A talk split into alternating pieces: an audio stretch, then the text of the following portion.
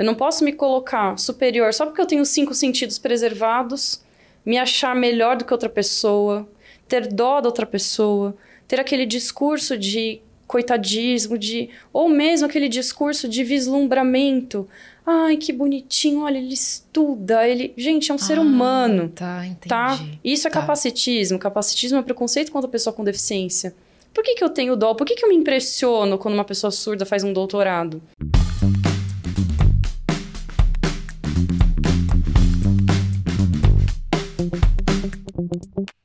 Estamos começando mais um Descoisando Cast. Meu nome é Bruno Prado Eu sou Erika Yumi. e a nossa convidada especial de hoje é de uma área extremamente específica. E a gente achou muito interessante bater esse papo com ela, porque eu acredito que poucas pessoas tenham tido acesso a esse tipo de informação e com certeza vai agregar demais. A nossa convidada do episódio de hoje, ela é professora, doutora em ensino, especialista em multissentidos. Estamos recebendo hoje Beatriz Critelli. Seja muito bem-vinda, Bia. Muito obrigada. Obrigada. E a gente é, convidou ela porque eu falei, eu comentei agora há pouco, falei, nossa, é a, a profissão mais específica que até o presente momento eu já tinha tido a oportunidade de, con- de conhecer. Então a gente gostaria que você começasse se apresentando, né? E como é que você chegou até o que você faz hoje? Pois Ótimo. é. eu e a nem- reação das pessoas é assim mesmo, quando você fala, nossa, que Sim. específico, é? Sim, ficam surpresas, ficam perguntando como é que juntou, conseguiu juntar uma coisa com a outra, mas ao mesmo tempo, se vocês começam a conhecer mais pessoas acadêmicas que fazem doutorado e mestrado, a gente fala.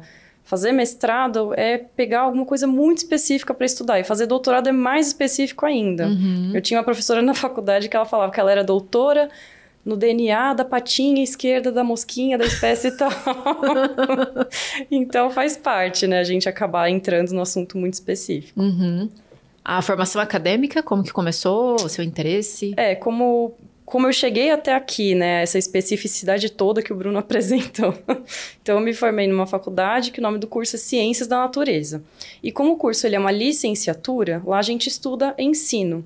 E ciências da natureza é uma área que envolve todas as áreas das ciências. Então, envolve a física, a química, a biologia, a astronomia, a geologia e a matemática. Só por aí já é novidade pra mim. Pois é. É Mas um assim, curso- como é que você chegou nisso? Você já se interessava em nessas matérias, é por isso? Pequenininha, ela já falava, mamãe, quero me formar em ciência da natureza. Pois é. Então, é até engraçado que meu pai, desde que eu era pequenininha, ele me chamava de bióloga. Ele é cheio dos trocadilhos, né? Ah. Ele falava que eu era uma criança muito curiosa, gostava muito de animais, assim. Eu sempre fui uma criança bem da natureza. E quando eu estava na faculdade, eu comecei a pesquisar nessas revistas eh, de orientação vocacional cursos que envolviam a área de ciências. Eu gostava muito da área da saúde, da área da educação e da área das ciências. Uhum. Minha mãe é enfermeira, eu ficava pensando em prestar mais para a área da saúde, eu ficava em dúvida. E quando eu encontrei esse curso, que ele era multidisciplinar, eu conversava na, na escola com meus professores de química, de física e de biologia. Vai, se eu fizer faculdade de biologia, ah, na faculdade você estuda tal coisa. Aí na faculdade de física, eles me falavam, e eu ficava assim, né? Qual das áreas das ciências eu vou entrar? Quando eu vi ciência da natureza, na época, estudante imaturo, eu achava que tinha uma coisa mais ambientalista ali. É, pelo Eu- nome parece. Eu tive mais noção mesmo quando eu entrei na faculdade, pra ser sincera. Mas eu achei um curso interessante, eu sempre fui muito curiosa, eu achava que ele abrangia muitas coisas e realmente abrange muitas coisas. Ele é um curso que é a volta de um curso que se chamava História Natural, que tinha antigamente, há mais de 100 anos atrás. Em relação às ciências, ao avançar das áreas, houve a necessidade de ter a faculdade de biologia, a faculdade de química, a faculdade de física e tudo mais. Uhum. Esse curso ele volta a integrar todas as áreas no mesmo. É necessário que exista biologia, física, química, e é necessário também que tenha um curso integrado nesse sentido. Aí, durante a faculdade, como é que eu cheguei nas áreas das deficiências, né? Durante a faculdade, eu tinha que fazer estágio. Aí, no momento de estágio, uma das professoras ali é, que trabalhava na faculdade me desafiou. Ah, você gosta de umas coisas diferentes, né? Tem essa escola aqui para você fazer estágio, ela só tem aluno surdo. Que tal? Falei, ah, já sei o alfabeto em Libras, vou arrasar. Beleza, cheguei lá.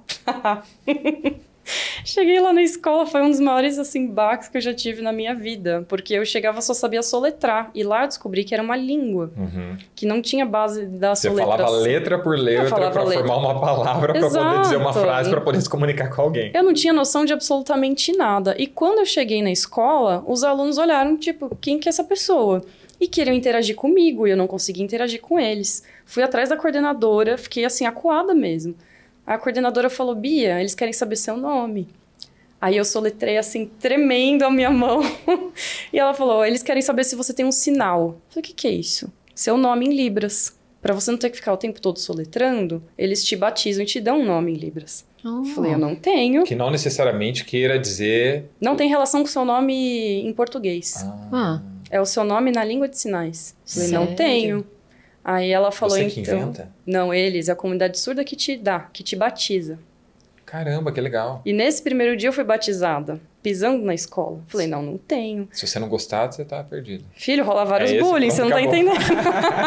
é o seu nome, você não escolhe seu nome pessoal. Ah, eles olham pra escolhe. você assim. É, é esse. engraçado porque o nome em língua de sinais, ele é estético. Porque é uma característica sua. Que eles observam, é um cacuete, é um jeito seu, é alguma coisa assim, eles te batizam. Ah, então é um bolinho eterno. É eterno, exatamente. e qual é o seu nome? Ah, meu nome em sinais é este daqui. Esse Tem a ver com o daqui. cabelo? Tem a ver com o meu cabelo, com a minha franjinha e também com a minha timidez, porque eu tava assim, olhando, e eles ficavam em volta de mim e ficavam assim. Qual o nome que a gente vai batizar essa menina, né? E eles pegaram a minha marca, a minha característica da minha franja. Então, o meu nome em língua de sinais é esse daqui. E é muito interessante porque eu já encontrei xará de sinal e não de nome. Ah, entendi. Qual que é seu sinal? A gente sempre pergunta qual que é seu nome e qual que é seu sinal. Aí eu faço, meu nome é Beatriz, meu sinal é esse daqui. Uhum. Ah, igual aqui, a outra menina. Ah, qual que é seu nome? A menina, Bruna. Já aconteceu isso. Tem o mesmo sinal e um nome diferente, e o mesmo nome e sinais diferentes também. Uhum. Então foi ali que tudo começou. Então ali abriu um- uma novidade para mim. Eu tinha que ficar um ano e meio nessa mesma escola. E ao último semestre era o momento que eu ia dar a aula de ciências para eles em Libras. Mas nessa escola que você aprendeu a se comunicar com eles. Também, porque eu aprendi com os falantes da língua, né? Eu aprendi com os próprios surdos. Só que ao mesmo tempo, eu me comprometi nesse estágio pela faculdade que eu, estuda, é, que eu estudaria a, a própria Libras, Uhum. a língua de sinais, para que eu chegasse no último módulo do estágio e estivesse preparada para dar aula para eles. Mas foi ali eu falo, eu estudo Libras há 10 anos. Foi em 2011 isso. Caramba. De lá para cá, eu continuo estudando a língua de sinais. Uhum. É um estudo que não para. Do mesmo jeito que estudar inglês é um estudo eterno, estudar espanhol também. Libras é a mesma coisa, ela é uma língua. Então eu comecei a estudar lá. Quando eu me peguei no momento de dar aula para eles em Libras, eu fiquei assim: gente, quanta coisa, como é que ensina a fotossíntese? Como é que ensina gases da atmosfera?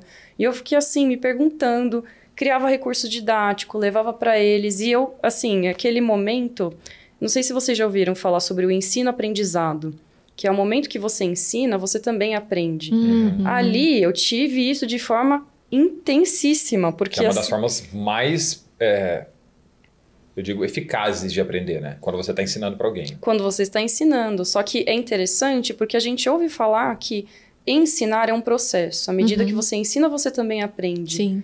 E eu ouvia isso como teoria na faculdade. E a gente sempre fica, professor aprende o quê quando está ensinando?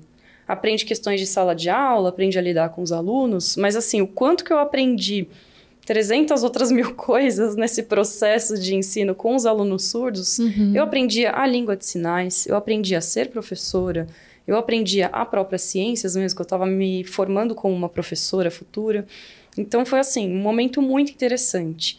E eu sempre comento que durante a faculdade, como o curso foi ciências, eu fiz pesquisa com biologia marinha, eu fiz pesquisa com geologia, que eram áreas que eu adorava. Mas eu levei para mestrado e doutorado o meu estágio, porque foi uma experiência que mexeu demais comigo. Eu falei, não, eu quero estudar na minha vida isso daqui.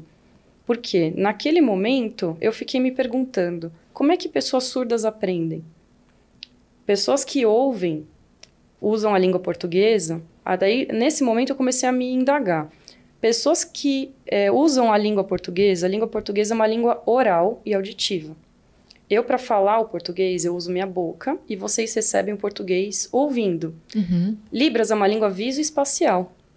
Para eu me comunicar, o que seria minha boca são as minhas mãos, o meu rosto, ou seja, o espaço. Para vocês receberem o que seriam a orelha, são os olhos, é a visão. Uhum. Então, como é que uma pessoa que ela aprende através do viso espacial é uma formação de raciocínio diferente de quem ouve, de quem fala? A própria língua ela se estrutura de uma maneira diferente. À medida que eu fui estudando Libras, eu fui vendo que não é somente uma forma de se comunicar, é uma forma de pensar diferente. Uhum. Então, como é que se pensa ciências? Porque as ciências ela também tem uma linguagem própria. Existe um jeito certo de se falar ciências. Então foi isso tudo que eu fui levando para o mestrado. Aí nesse meio tempo eu fui professora de escola, fui professora de surdos, dei aula de física para eles no ensino médio, primeiro, segundo e terceiro. E também aí durante o mestrado eu comecei a me perguntar, peraí, existem pessoas que são surdos cegas. Eu conheci algumas pessoas dessas no mestrado, Nossa. que elas não enxergam e não ouvem. Essas pessoas devem ter um propósito fenomenal, né? Porque, caramba, Então, é, aí novamente a questão. A partir do momento que eu comecei a conhecer surdos cegos, isso me abriu um terceiro mundo. Eu abri um mundo diferente no, com os surdos, com os surdos cegos mais ainda. Então, só uma questão de nomenclatura, que eu estou falando algumas coisas aqui, só vou frisar, eu que sou bem professorinha. Ah, mas Então- tá certo, porque às vezes, alguns momentos a gente fala assim, galera, vamos lembrar que a- o pessoal que tá assistindo a gente é público leigo, então a gente fala alguma coisa, tem que explicar, né? Sim. Então, assim, três pontos que eu acho importante serem citados, que eu já tenho falado bastante. Libras. Libras é uma língua. Então, se- é, é uma sigla. Significa Língua Brasileira de Sinais. Não é uma linguagem, não é uma Ah. expressão somente, ela é uma Aham. língua. Uhum. E ela é brasileira. e ela é composta de sinais, não são gestos. Uhum. Então, o primeiro ponto é esse: a gente se referir a Libra como uma- Libras como uma língua. O segundo ponto é surdez. A gente chama surdos. Existe também a terminologia deficiência auditiva, mas por uma questão identitária, as pessoas que utilizam Libras falam assim: eu sou surdo. Isso é uma questão identitária, não é ofensa falar surdo. Não é uma deficiência, é uma É característica. uma característica, uma condição. Não é uma. é, eles não passam por um. Que a gente fala que uma coisa é a pessoa, ela tá. Ela, a condição dela ela é constituída como uma pessoa surda, ela nasceu assim. Outra coisa é a pessoa que ela teve uma perda ao longo da vida, não é uma privação. Por exemplo, pessoas que ouvem a vida inteira, que perdem a audição em algum momento, elas passaram por uma privação, elas perderam. Uhum. Mas não, as pessoas que nasceram surdas, elas não perderam a audição, elas nunca tiveram. Ah, sim. É uma condição, Uhum. tá? Então, uma questão identitária, a gente nome... é, a nomenclatura correta nesse sentido é surdo. E existem algumas pessoas que têm uma parcialidade de audição, mas elas falam, por uma questão identitária, me chame de surdo. Eu sou considerada surda. E também a terceira coisa que é a questão relacionada à surdo-cegueira. Então, também tem uma nomenclatura que a gente utiliza, que é com base no documento criado pela ONU, 2006, que é o termo pessoa com deficiência. Então, eu não me refiro a uma pessoa com deficiência como o deficiente ou deficiente, porque a pessoa não está qualificada somente por aquilo. Eu primeiro me refiro a ela como um ser humano, eu qualifico ela como uma pessoa. Então, é importante a gente utilizar essa palavra, primeiro pessoa, e depois que ela tem alguma coisa, não que ela é a pessoa deficiente, não, ela tem alguma coisa. Então, a pessoa com e, por último, a deficiência. Essa é uma das características que ela tem. Ela tem várias outras características, né? Que a define como pessoa. Que a define como pessoa, justamente. Então, seguindo essa nomenclatura da ONU, que é a convenção que teve, é, a convenção da ONU das pessoas com deficiência, tinham pessoas com deficiência participantes ali, escolheram essa nomenclatura, a gente segue de forma acadêmica também pessoa com surdo-cegueira, tá? Já o surdo tem essa outra hum, questão identitária que o próprio grupo se considera surdo.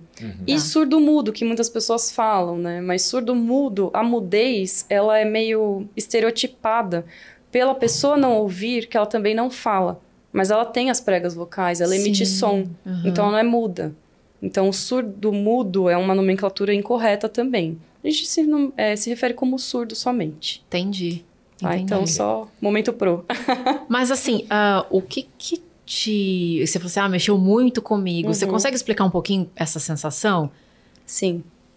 Bom, eu posso tentar explicar em palavras, mas não sei o quanto que eu vou conseguir expressar, o quanto que aquilo realmente mexeu.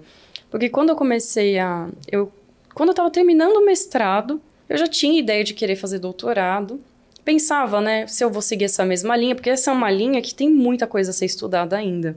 Principalmente relacionada à língua de sinais. O quanto que, assim, vocabulário científico em Libras, é, formação do pensamento do surdo imagético com os conceitos científicos, tem muita coisa para estudar. Mas quando eu conheci a primeira pessoa com surdo cegueira, eu fiquei, gente. Eu falei, gente, como é que uma pessoa com surdo cegueira se comunica com uma língua que é visual? Porque ela é viso-espacial. Uhum. Como é que ela vai se comunicar? Ela não tem a visão. Uhum. Aí eu conheci as primeiras pessoas com surdo cegueira que se comunicavam através dos sinais táteis. É, eu tô bugado aqui tentando entender também. Gente, me perguntem também, porque eu tô falando eu tô muita assim, coisa. eu tô pensando, como é que faz? Né? Sim. Não vê, não ouve, e aí? Se comunica. Aí eu comecei, uma coisa que me instiga muito hoje, muita curiosidade eu tenho, com como as pessoas pensam, são perguntas que eu me faço o tempo todo, de acordo com sua cultura, de acordo com a sua língua, de acordo com a sua condição. Então, Tá. isso é uma coisa que me instiga muito a estudar, a conversar com as pessoas, a conhecer mais. E outra coisa que me instiga é comunicação. Todo ser humano tem necessidade de se comunicar Uhum. todo ser humano tem, assim, necessidade extrema de se expressar. Então, eu sempre coloco é, como exemplo para os meus alunos, quando eu estou falando sobre isso, que um nenenzinho não se comunica ainda. De que maneira ele se expressa para a família? Ele começa a gritar, a chorar. O choro da criança é a primeira forma de comunicação que ela tem de se expressar. A que momento que ela para de chorar e gritar e ela começa a conseguir se expressar? Momento que ela se comunica. Então, ela tá com fome, ela chora. Ela tá com sede, ela tá querendo a família por perto, ela tá com dor, ela tá com qualquer sentimento, ela se expressa do mesmo jeito. Quando ela vai aprendendo a se comunicar, ela vai trocando o choro pela fala. Então ela para de chorar, ela começa a falar, estou com fome. Ela para de chorar e fala, mãe, pai, ou quem quer que seja cuida dela, vó, vô, tio, tia, preciso de você aqui. Tô apertado, tô com dor. A criança ela para de ter esse comportamento, então há uma mudança de comportamento. Agora, uma pessoa que não se comunica verbalmente, como é que isso acontece? Ela tem necessidade de se comunicar também.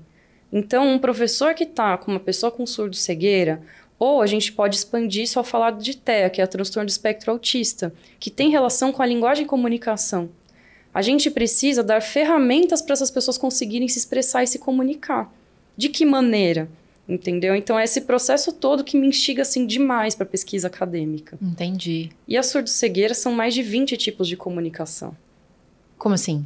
É, é, contextualize um pouquinho. Como é que uma pessoa surda e cega, ela se comunica além disso? Como é que funciona? Tipo, um exemplo. Tá. Porque aí... é tato, né? Também, também. Então a gente tem. é, se a gente para para pensar num ser humano como um ser sensorial, é, a gente tem o nosso cérebro. De que maneira o cérebro decodifica as informações do ambiente? Uhum. Pelos nossos estímulos sensoriais. Sim. Então, eu sou uma pessoa sem deficiência. Então, eu recebo informações do mundo externo ouvindo, vendo, tateando, cheirando e degustando. Então, são, eu tenho os meus cinco sentidos para receber informações do mundo externo. Uma pessoa que ela tem, ela não tem algum desses sentidos, ela não ouve, ela recebe informações do mundo externo pelos outros sentidos. Agora, não sei se a gente pode entrar na brisa que tem alguns autores que falam que temos além de cinco sentidos. Uhum. Não A indo tá pro falando- sexto. A gente tá falando da pineal, né? É o que eu chamo de intuição. Então, tem gente que mais. fala que a propriocepção, que a percepção do corpo no ambiente. O campo morfológico. É, tem gente que fala de, por exemplo, a sensação de temperatura, ela não é tida pelos cinco sentidos, ela é tida por um outro sentido. Hum, Tem gente que fala isso, que é um sexto, sétimo, sentido vestibular, que é do equilíbrio. Ah, legal. Tem alguns autores que defendem mais de 20 sentidos que o corpo tem. Quando a gente fala, usa a palavra sentido, tem relação com e receber o como é que o corpo humano recebe informações externas do mundo, Uhum. tá? É mais nesse sentido. Tá. Eu, assim, na minha pesquisa, eu limitei os cinco. Eu escolhi, por mais que eu entenda e respeite as pesquisas que sigam isso, eu escolhi para facilitar um pouco a minha vida, focar nos cinco. Que já sentidos, é bastante coisa, né? Que já é bastante coisas. Agora, pensar numa pessoa que não enxerga e que não ouve, ela percebe o mundo através do tato, do olfato e do paladar. Uhum. O alcance que o tato, o olfato e o paladar têm, a percepção que isso, é, isso proporciona a ela de ambiente. Então, assim, erroneamente, muitas pessoas acreditam que uma pessoa com surdo-cegueira é uma pessoa, assim, que não tem noção de mundo. Ela não tem noção do mundo de uma pessoa que enxerga e que ouve. Mas ela tem um outro mundo que eu, que enxergo que eu só não entendo. Principalmente se ela nasceu assim, né? Exatamente. Principalmente se ela nasceu assim. Então, por exemplo, tem gente que fala assim: nossa, como é que ela percebeu que tem gente na sala? Como é que a gente percebe que tem gente é. na sala?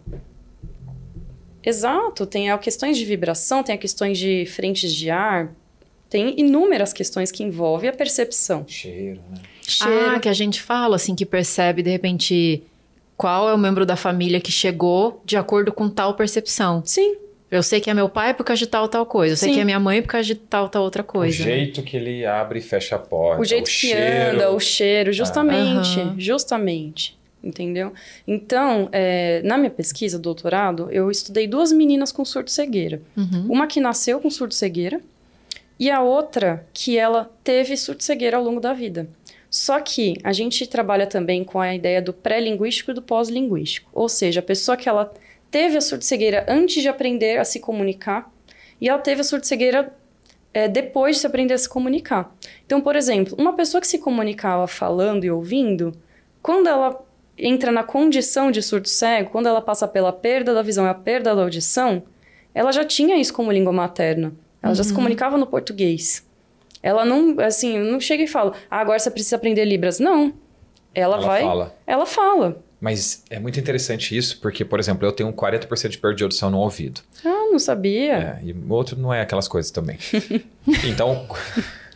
é. Interessante. Ah, eu porque eu já tenho uma tendência a falar muito alto, uhum. justamente por isso. E quando a gente está num lugar barulhento, sei lá, um barzinho, um restaurante, etc., daqui a pouco eu estou falando com as pessoas e eu estou gritando, porque eu tenho a necessidade de ouvir a minha voz. Uhum. Que eu acredito que seja uma coisa até então natural. As pessoas têm uma necessidade de ouvir a voz. É, e, e, é muito interessante porque eu fico pensando, tá, mas a pessoa ela não está ouvindo o que ela está falando.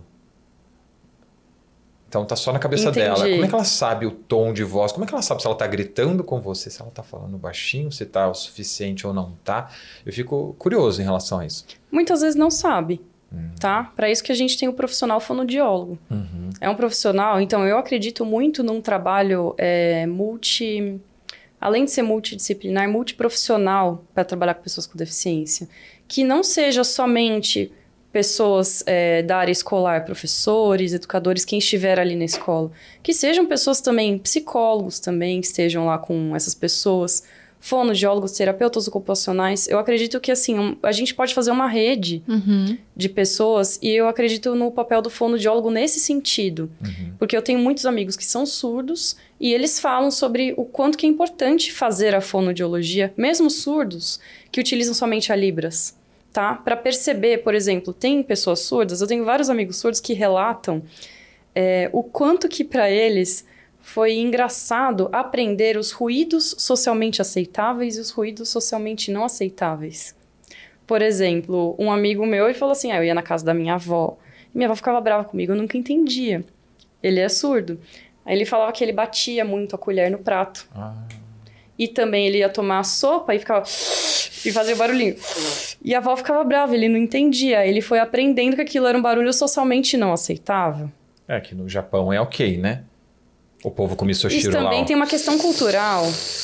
Isso também tem uma questão cultural, justamente. Então, é muito interessante esse tipo de coisa. É, e eu acredito assim, o fonoaudiólogo é a pessoa principal para trabalhar com essas questões de sons, tá? Para tons de voz. Quando eu dei aula para alunos surdos, a gente tem aquela impressão que escola de surdo é silenciosa. É. e não, não, gente, não. Muito assim, eu tinha vários alunos muito barulhentos, alunos que faziam libras e emitiam sons tipo eu tinha uns alunos altos, grandes, assim, uns meninos que estavam na puberdade com a voz né, fininha, assim, era engraçado. Anderson Silva. Ah. Então, é engraçado, porque isso acontece também. E alguns que, quando faziam sinais, faziam grunhidos ou barulhos muito altos, muito estridentes. E ele não estava ouvindo. E não estavam ouvindo. E a gente mesmo como professor, ó, cuidado, cuidado, tá? Tá gritando você, ah, desculpa, não percebi. Então tinha bastante algumas coisas assim. A gente, como professor, ia dando alguns toques. Por exemplo, tem outro amigo meu que falou que às vezes as pessoas olhavam estranho para ele quando ele estava na faculdade caía uma borracha no chão, ele ia pegar e ficava. Hum. Aí, o que, que as pessoas estão olhando? Ele não entendia esse barulho do esforço, sabe? Ah. Então, como você falou, necessidade de se ouvir, mas é, tudo é trabalhado, tudo é ensinado, tudo é conversado. Uhum. Ah, eu tenho um amigo surdo que diversas vezes já foi para minha casa e ele levava, eu tinha uma vizinha do andar de baixo que, nossa, ela reclamava muito de barulho. E ele pisava assim, plá, plá, plá, plá, plá. Tipo o nosso vizinho do andar de cima, amor. Ah, verdade. É. Ah, que legal, gente. Vocês é. têm essa experiência. É. Dá uma pantufa de presente. É, a gente vai é, dá um vamos compartilhar esse episódio com ele depois. Então, assim, despretensiosamente. É, olha que legal esse podcast, vizinho. Mas esse meu amigo, eu falei, amigo, tá barulho, né?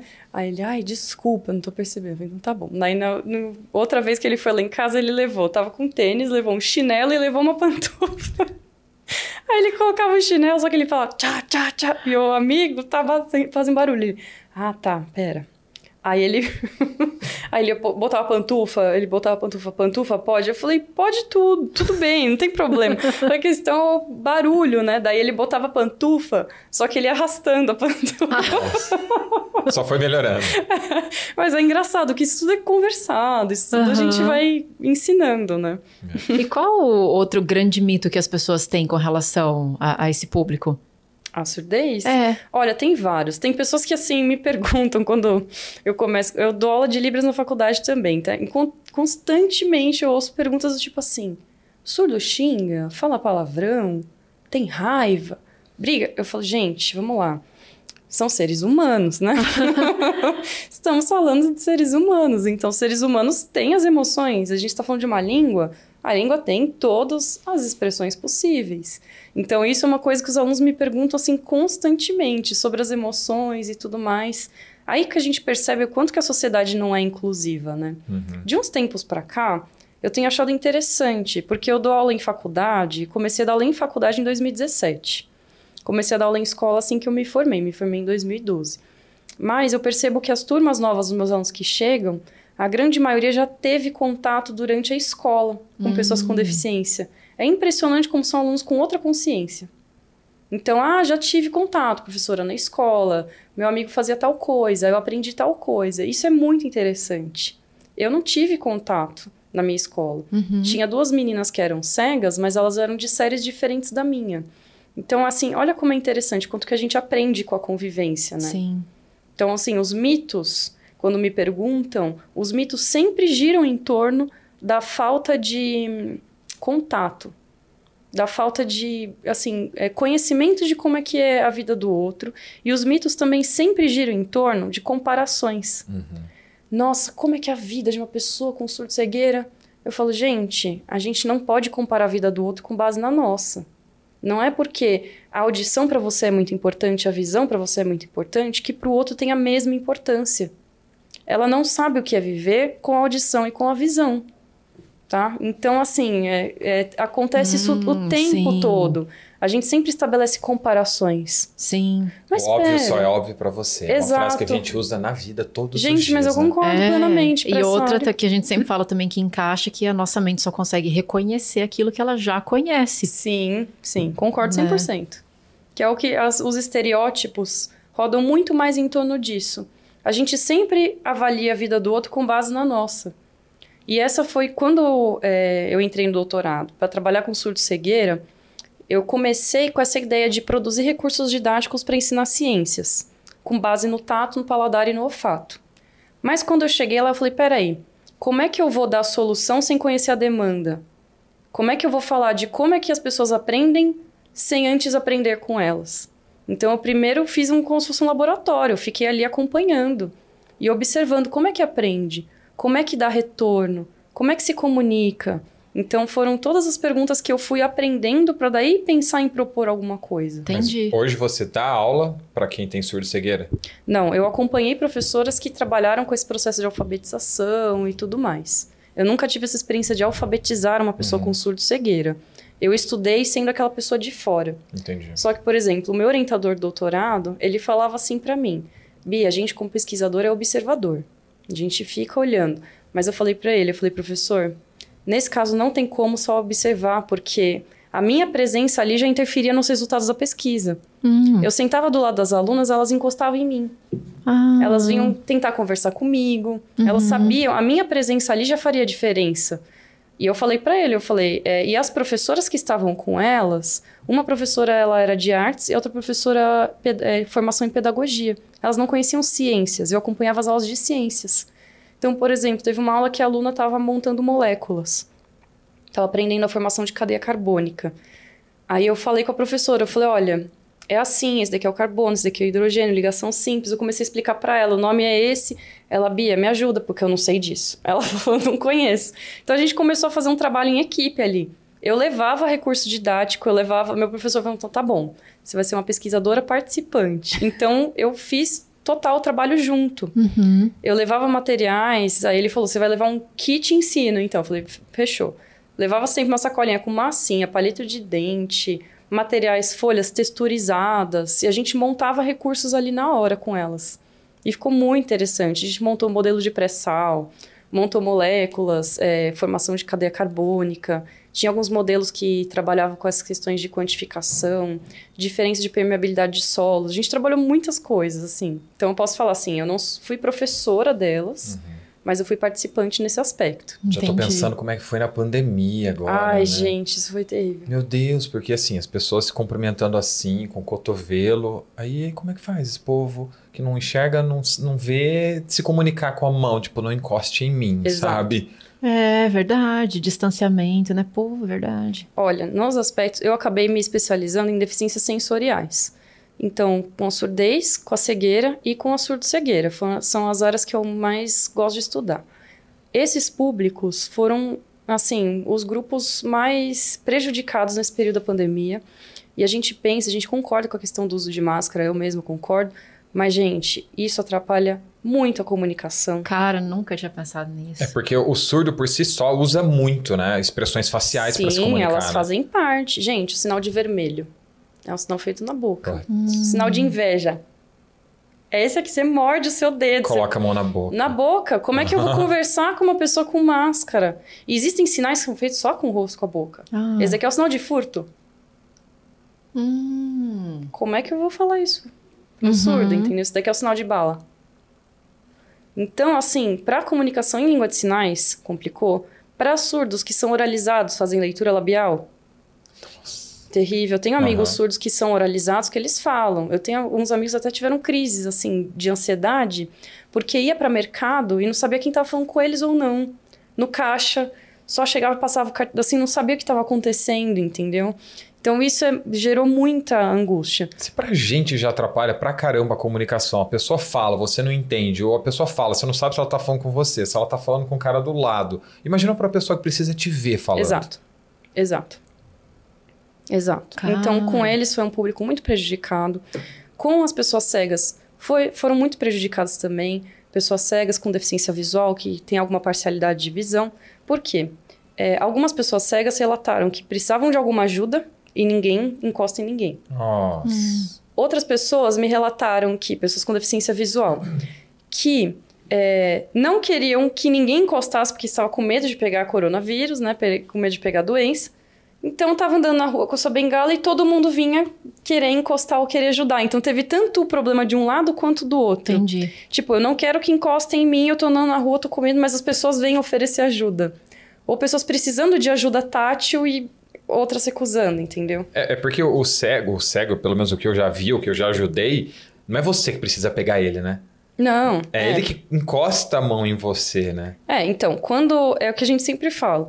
Não é que tem uma pessoa com deficiência visual andando na rua que esteja precisando de ajuda. Gente, ela precisa de ajuda, ela pede ajuda, né? Uhum. porque eu tive vários eu tive alguns alunos cegos também que falavam, vai, professora, não aguento andar na rua porque o tempo todo falam, não, não preciso de ajuda. Eu já sei meu caminho, eu já sei. De gente que pega e arrasta e começa a levantar. Não, sou cego, não toque em mim. Exato, exato. Nossa, eu tive alunos que ficaram assim, muito, muito bravos, porque falaram, ah, vou andar na rua e a pessoa me puxa e começa a me levar para um lado que eu nem é o que eu ia. Me ajuda Nossa. a atravessar a rua, mas eu não ia atravessar a rua, eu continuo andando na calçada. Tem gente que faz. Nossa. Tem gente que faz. Caramba. Então é muito complexo, gente. Essa questão cultural é muito complexa. Uhum. Eu ainda estou tentando entender a comunicação do surdo cego. É, agora chegando ao terceiro ponto, a surdo cegueira na pandemia, muito complicado, porque comunicação, a comunicação deles, seja qual for a forma, a grande maioria delas é tátil tá? Pessoas surdas que ficaram cegas, pessoas que têm a língua de sinais como língua de comunicação. A gente costuma é, trabalhar com sinais táteis em libras. Uhum. Então, como é que se comunica? Então, por exemplo, o oi, tudo bem, meu nome é tananã. Isso, para a pessoa com surdo-cegueira, ela encosta em cima da sua mão. Então, ela fica com a mão em cima da sua. Então, você faz o oi, tudo bem, e ela vai tateando e vai sentindo. Meu nome é, Aí eu faço B, A, T, R, I, Z. E ela vai tateando. Caramba! A comunicação é assim. Então, se sou eu com surto cegueira e você está fazendo sinais, eu coloco a minha mão em cima da sua, tá? Aí, quando ela, essa pessoa vai responder para você, você é uma pessoa que enxerga, você tira a mão debaixo da dela e ela responde assim, fazendo sinais para você. Uhum. Essa é a comunicação em sinais táteis. Uhum. Pessoas com surdo-cegueira que tem um pouco de resquício visual, que elas usam sinais, a gente tem a Libras em campo reduzido. A gente fica próxima da pessoa, a menos de um metro de distância, e faz os sinais próximo, bem próximo, ah, assim, do no, rosto. Na, no Covid foi uma beleza isso também, tipo... Não toca e fica perto ainda. Exato. E pensa numa pessoa com surdo-cegueira que tem baixa visão, com a máscara ainda no rosto, que está atrapalhando entender os sinais por conta das expressões. Tá? Tá. Aí agora me surgiu porque a gente é super leigo, né, nesse Explodiu assunto. a Mas assim, né? fiquei pensando assim, é, que você falou, a pessoa já nasce com essa característica, com essa condição. Como que você explica para uma pessoa que tem a limitação visual e auditiva, por exemplo, o que é que é uma coisa que ela nunca ouviu e que ela nunca viu? Por exemplo, eu pensei assim, tá, imagina que ela é picada por uma abelha. Só que ela não viu Uhum. e ela não ouve também. Então, e, e, a, e o alfabeto, tipo, como que o A é o A para formar Isso. o que é o, o bicho? Uhum. Como? Sim. Então, hum, bastante coisas aqui, bastante informações. O processo de alfabetização Aham. Não foi exatamente o que eu estudei na pesquisa, mas é o que mais me perguntam, porque realmente é curioso. Para isso, eu recomendo alguns filmes também, depois se vocês quiserem anotar para ver, que é o filme A Linguagem do Coração. Já vamos citar aqui. Tem no Netflix? É, antes, A de você, antes de coração, você não. iniciar, eu quero só aproveitar e dizer pra você que tá assistindo a gente no YouTube, caramba, que aula tá sendo essa? Eu tô bugado, minha cabeça explodiu aqui. Não, tanto que é raro a gente Comenta. ficar quieto um tempão, a gente só fica quieto se É. ouvindo ela falando. Pra gente é uma dificuldade ficar quieto, né? A começar. Mas pra você que tá assistindo esse episódio do podcast de hoje, comenta aqui o que tá sendo pra você. Que insights você teve, o que você percebeu, se a sua cabeça também explodiu igual a nossa, assim. Aproveita, deixa o seu like, se inscreve, porque toda semana a gente busca trazer alguém como a Bia pra poder agregar de alguma forma um conhecimento que até então talvez você não tenha. Ótimo. Qual o nome dos filmes? Anota aí já. Qual o nome Vamos dos lá. filmes? A, Tem no Netflix esse? a Linguagem do Coração não tem. Eu lembro que foi um filme... Nossa, faz um tempo que eu assisti. Tem que ver aonde que, que plataforma que esse filme tá agora. Uhum. É um filme que ele, se eu não me engano, é uma história verídica também. A Linguagem do Coração, bonito, bonito. É. Então, A Linguagem do Coração é um dos filmes que mostra de forma intensa esse processo da menina com surdo-cegueira aprender a se comunicar. Uhum. Outro tá no YouTube, que se chama O Milagre de Anne Sullivan. Anne, A-N-N-E. Não, achei familiar o nome. Anne, com dois N's e E. Sullivan, S-U-L-I-V-A-N. Uhum. Tá. Esse filme tem no YouTube. Você deve ser muito bom em soletrar também, né, Bia? Então, acabei aprendendo a soletrar bastante, porque na soletração tive que aprender bastante. E esse filme conta a história da Ellen Keller. Ellen Keller foi uma mulher com surdo-cegueira, Uhum. que ela escreveu vários livros, foi sufragista, ela estudou sociologia, ela foi uma mulher com surdo-cegueira, assim, que fez o nome. É, e ela fez coisas, ela é uma mulher, ela viveu qual época que foi, se eu não me engano, 1800 e alguma coisa que ela nasceu, e ela morreu, eu acho que na década de 60, se eu não me engano. E ela fez a história. Então esse filme conta sobre a Anne Sullivan, como a Anne Sullivan, a professora da Ellen Keller, ensinou. E a Anne Sullivan acompanhou a Ellen Keller até a fase adulta. E a Anne Sullivan era uma mulher com baixa visão também. Então é muito interessante esse filme, mostra todo o rolê de trabalhar a alfabetização. E o outro se chama Black, é um filme indiano, é uma história, também tem no YouTube. É uma história é, de ficção, só que mostra de forma intensa como é que acontece esse processo de alfabetização com pessoas com surdo-cegueira. Uhum. Então, lembrando daquela história que eu falei pra vocês da criança, do neném, que tem aquele comportamento de gritar, de chorar, porque precisa se comunicar, pensem o que é uma pessoa que até a fase da adolescência ou a fase adulta não teve a comunicação. Qual forma que ela vai se expressar?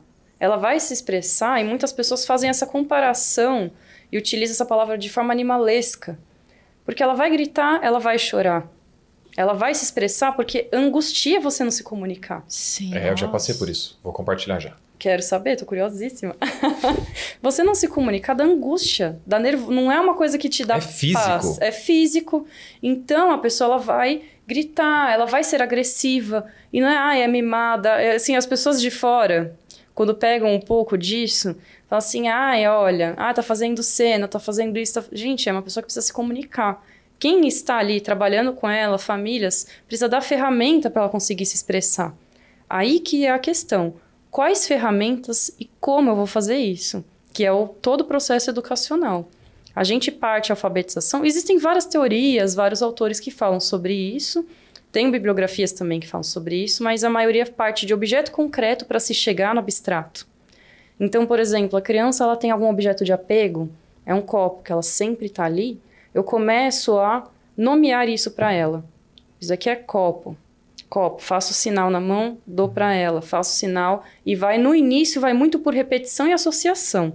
A partir do momento e o filme, os filmes mostram isso, a partir do momento que a criança entende que aquela sinalização tem alguma relação com aquele objeto que ela precisa, aí ela vai, a gente vai começando a tirar aquele objeto e fazer só a sinalização, Uhum. entendeu? Então é todo um processo para do concreto ir para o abstrato. Uhum. Por exemplo, uma das meninas com surdo e cegueira da pesquisa, foi muito interessante isso. Ela estava chorando um dia na escola. Aí a professora olhou e falou: Olha, ela está chorando. Aí eu comecei a conversar. Quando a criança chora, quando ela está com raiva, não é o momento de você introduzir o sinal de calma, fique feliz. Não. A É começar. Nossa, só a criança, né, Bia? É, Uma exatamente. pessoa pé da vida. Tá tudo bem. Tá tudo bem. Fica Nossa, isso é calma. tão irritante. Isso é uma informação ambígua para quem não se comunica, entende? Até pra quem se comunica. Até para quem se comunica. Aham. Então, porque, por exemplo, ela tá aprendendo a se comunicar. Sim. Se ela recebe o sinal de calma na hora que ela tá com raiva, e se em outro momento que ela tá calma, ah, calma, ela recebe o mesmo sinal, Ah. a informação é ambígua. Então, esse é o momento que você tem que falar. Você está com raiva? Raiva. É o momento de introduzir o sinal de raiva. Cara, isso me deu um puta do insight agora. Meu, muito. Porque é muito assim, interessante. é, a gente que trabalha com essa parte da mentalidade, a gente vem falando, emoção não pensa. Emoção não pensa, não adianta você querer falar, não precisa ficar assim. Não precisa chorar por causa disso. Porque a emoção fica assim, não é precisar, eu tô. E o fato da gente ficar querendo racionalizar a emoção dá bug na gente também. Porque, Porque é daí ambíguo. você, é, você cria um conflito duas vezes maior que não precisava. Isso. Ao invés de você entender a emoção primeiro, fazer um caminho mais, é, vamos dizer assim, mais intuitivo, Uhum. Ah, a gente fica querendo colocar razão e isso piora muitos quadros emocionais. Sim. Eu tô assim, mas eu não precisava, mas eu não posso fazer isso, mas eu não devia ter dito isso, mas eu não sei o quê, mas eu não, não tinha que estar sentindo isso. Como é que tira essa raiva? A pessoa fala. Isso. É, eu, né? tenho, eu tenho depressão, mas eu sempre tive tudo na minha vida. Sim. Meus pais sempre me deram muito amor, muito carinho, pagou a minha escola, isso, isso, A aquilo. ambiguidade gera esse tipo de Nossa. sentimento. Pra começar, porque não dá pra racionalizar uma emoção. Exato. São duas coisas totalmente distintas. A partir do momento que a emoção está aflorada, é como se você, de alguma forma, bloqueasse a parte racional. Cara, e e eu tô falando assim, a parte do insight que eu achei legal é porque é, a gente fala que se não há comunicação, não há terapia, Uhum. né? Então, a, a gente podia aprofundar nisso porque se desde o começo, quando a gente é criancinha, né? Os pais tendem a fazer, acho que é instinto também. A criança tá chorando, não, não, não, não, não, não, não, não, não, não, não, não, alguma coisa assim, não, não chora não, alguma coisa nesse sentido, né? E a gente já começa a criar alguma percepção de emoção que às vezes não é. Por E exemplo, você começa a bloquear emoções importantes também. Sim, e dizer pra criança o que ela tá sentindo. E às vezes não é aquilo que ela Isso. tá sentindo, é uma outra coisa, Isso. né? E a gente começa a ter essas percepções erradas e começa a replicar na vida adulta e começa a complicar toda a parte emocional por uma questão de comunicação básica, Exato. né? Então, Ah, por exemplo, legal. uma criança que ainda não tá entendendo seus sentimentos, Uhum. ela tá chorando. Ao invés dos pais chegarem e falar assim: por que, que você está chorando? Você está chorando? Ou você, você está triste ou você está com raiva? Esse é um choro de tristeza, de raiva, de dor. Ao invés dela entender qual que é o choro dela, é para. Então isso fica uma informação de dor, assim, para ela, isso eh, cria um bloqueio. Que eu tenho certeza que isso vai para a vida adulta. Eu tenho certeza que isso pode gerar vários outros é, vários outros problemas e transtornos para ela e dificuldades Sim. dela conseguir se E expressar. pior que o para, ela, é o adulto nomear. Para de fazer manha. Uhum. Aí ela fala, ah, então isso que eu tô fazendo, Isso. então é manha. Aí ela não entende menos ainda aquilo que ela tá É, sentindo. aham. É por isso que nós, seres humanos, somos analfabetos emocionais. Exato. Sim. Porque sempre quando a gente expressa de alguma forma aquilo que a gente sente, a gente é punido muitas vezes. Uhum. É. E a gente não pode se expressar por diversos fatores. Um deles porque culturalmente, alguns deles, né? ah, Alguém me fez algo de ruim, eu sinto raiva, mas eu não posso expressar a minha raiva Exato. porque eu vou ser punido de alguma forma, né? Se eu bater em alguém, se eu gritar com alguém, se eu quiser mandar o meu chefe para aquele lugar, né? Aí a gente começa a estourar de diversas formas físicas, né? Igual como, por exemplo, eu sofri ah, assédio moral numa empresa que eu trabalhei, e nessa empresa eu tive gastrite, aí eu tive bruxismo, aí eu tive ansiedade, né? Até que eu fui parar no hospital com o início de uma úlcera no estômago. Por quê? Porque eu tinha uma necessidade absurda de expressar aquilo Sim. que eu sentia. Hoje eu tenho consciência disso, na época eu nem sabia o que era assédio moral. E eu não podia, porque ela era minha gerente, que dava tapa na minha cabeça, puxava minha gravata, me chamava de burro e dizia que eu não fazia nada direito. E nisso eu ficava fervendo, pensando nas muitas coisas que eu gostaria de compartilhar com ela, mas eu não podia. É, a gente sempre se expressa de alguma maneira, né? Sim. E o corpo, ele dá essa resposta, né? Aham. Agora, o que me fez esses insights todos com a surdo-cegueira é porque, assim, não adianta eu dar esse estímulo contrário. Eu, se eu sou, eu sou uma profissional que estou ali querendo que ela se comunique, querendo que ela se expresse, e ela é uma pessoa que ela ainda não tem isso, eu preciso dar o estímulo correto, eu preciso dar as ferramentas para ela se comunicar. E sim, exatamente o que vocês estão falando. Eu acredito que essas reflexões a gente pode levar também para pessoas que ouvem, que enxergam. Porque isso tudo envolve processo de comunicação, formação de pensamento, é, inteligência emocional. Autoconhecimento. Autoconhecimento, justamente. Uhum. Então, é, é o que eu falo. Por mais que a pesquisa seja muito específica, seja uma área muito assim, é, eu, eu sempre falo isso em aula. Trabalhar com um grupo minoritário, a gente não tem a percepção do quanto que isso influencia a maioria como um todo. Então, estudar uma minoria, estudar um grupo de pessoas com deficiência, vai mudar o sistema educacional como um todo. Tá? Agora, se a gente fala de educação só pensando numa maioria, a gente vai acabar excluindo esses grupos. Mas se eu estudo a educação com base nesses grupos, além de agregar todos, eu vou revolucionar uma coisa que não está funcionando para ninguém.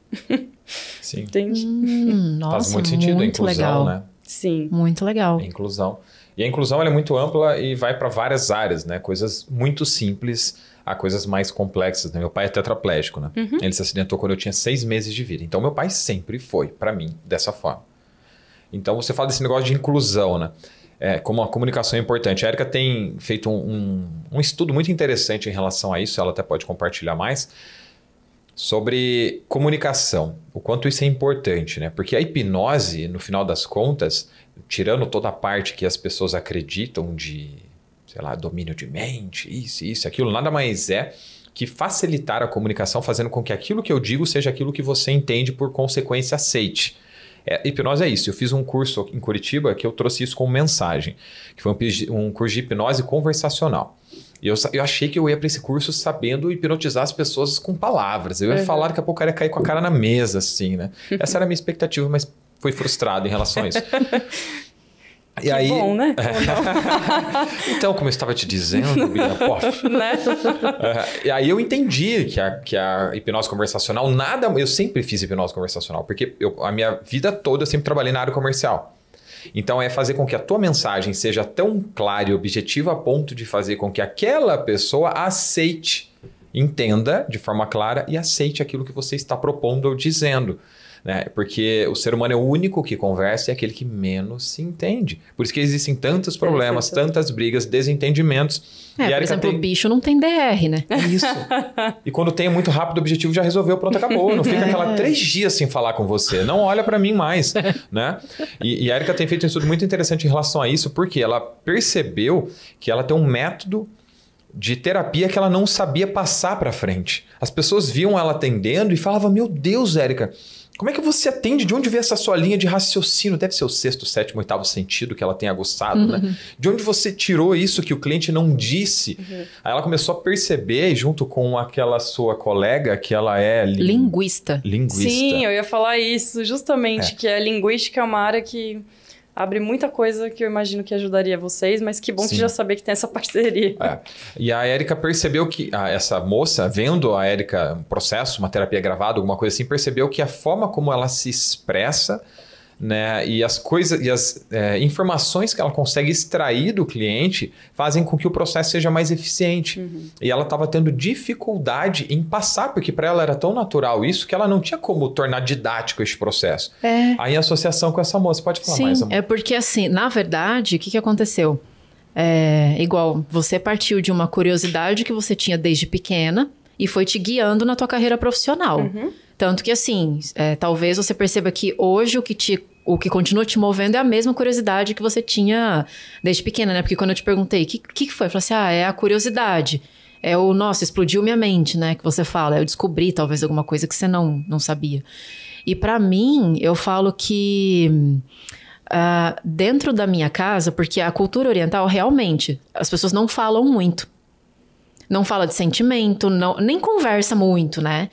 E o meu pai sempre foi de falar muito sobre o que ele sente, sobre o que ele pensa. Ele fala, fala, fala, fala. Diferente do japonês, né? Fala muito. E seu pai é oriental também. Meu e pai ele é... fala tranquilo e pausado. é. E, e aí eu, eu senti que eu tive esse estímulo dentro de casa por conta dele, né? De falar o que eu tô sentindo e o que eu tô pensando.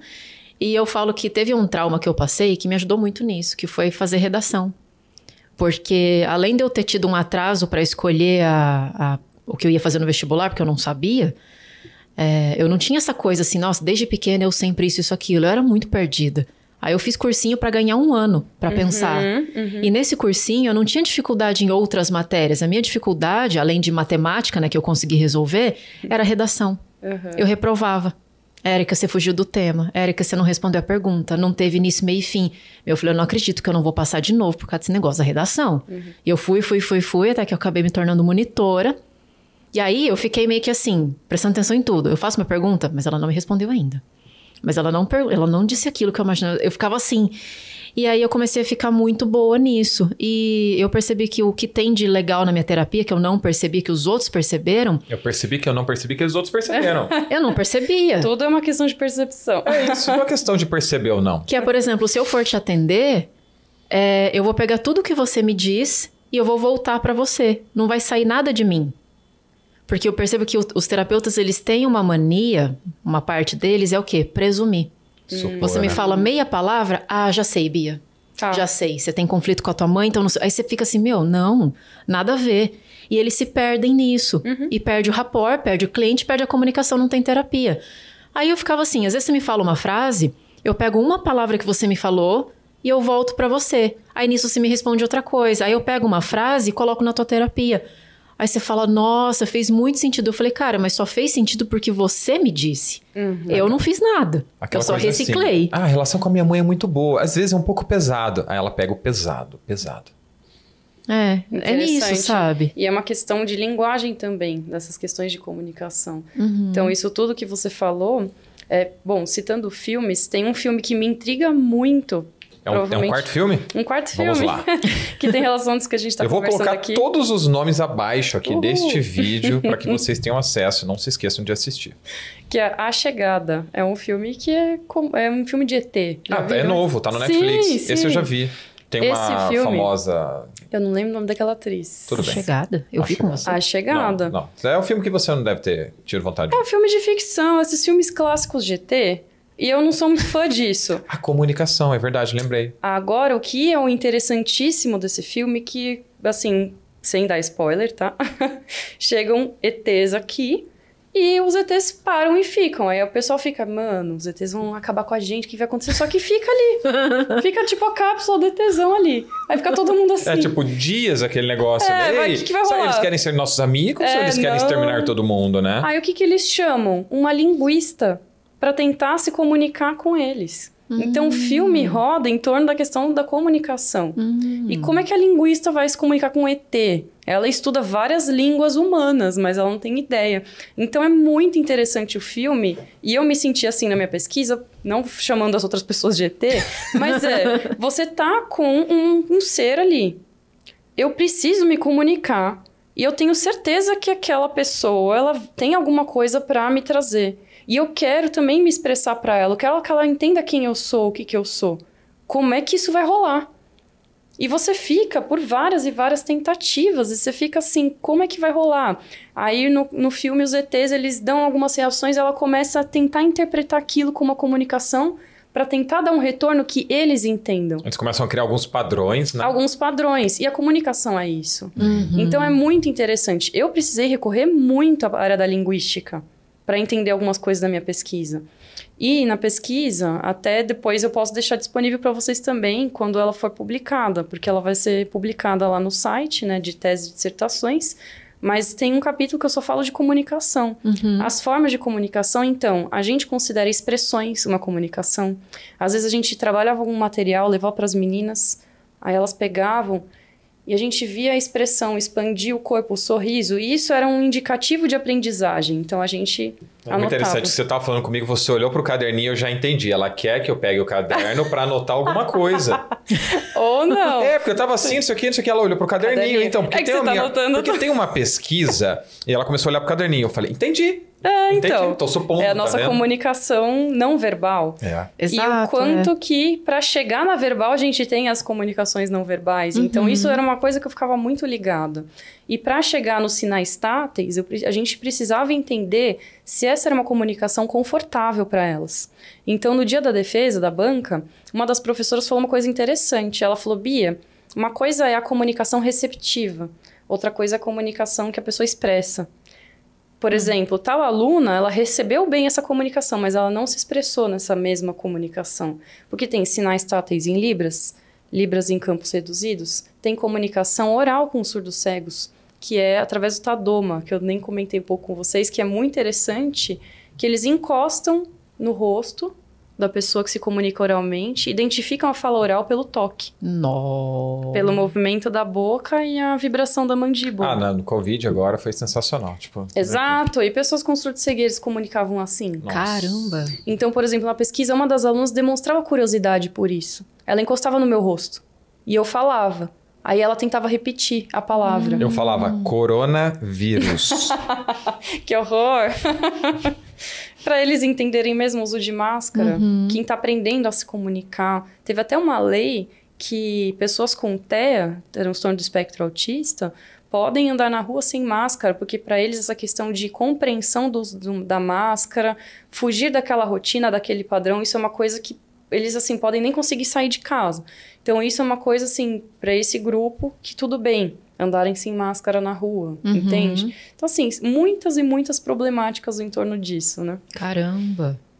Mas, assim, é, Então, a, a tua, a tua parte de ensino não envolve, então, igual você estava falando, quando eu te perguntei lá, então, como que eu vou explicar para uma pessoa que já nasceu assim, se ela for picada por uma abelha, que ela foi picada por uma abelha, bicho, inseto, bzz, entendeu? É que Como? até chegar na abelha é um processo demorado. A gente vai Ah, primeiro entender que aquilo é dor que aquilo não é natural, que aquilo é algo externo que veio e picou. E isso tudo pelo sensorial, você vai explicar. Pode ser pelo sensorial. Aí a gente tem que mapear quais são as comunicações possíveis para que aquela aluna entenda hum, e dê o um melhor retorno, entendeu? Entendi. Porque, por exemplo, a própria soletração.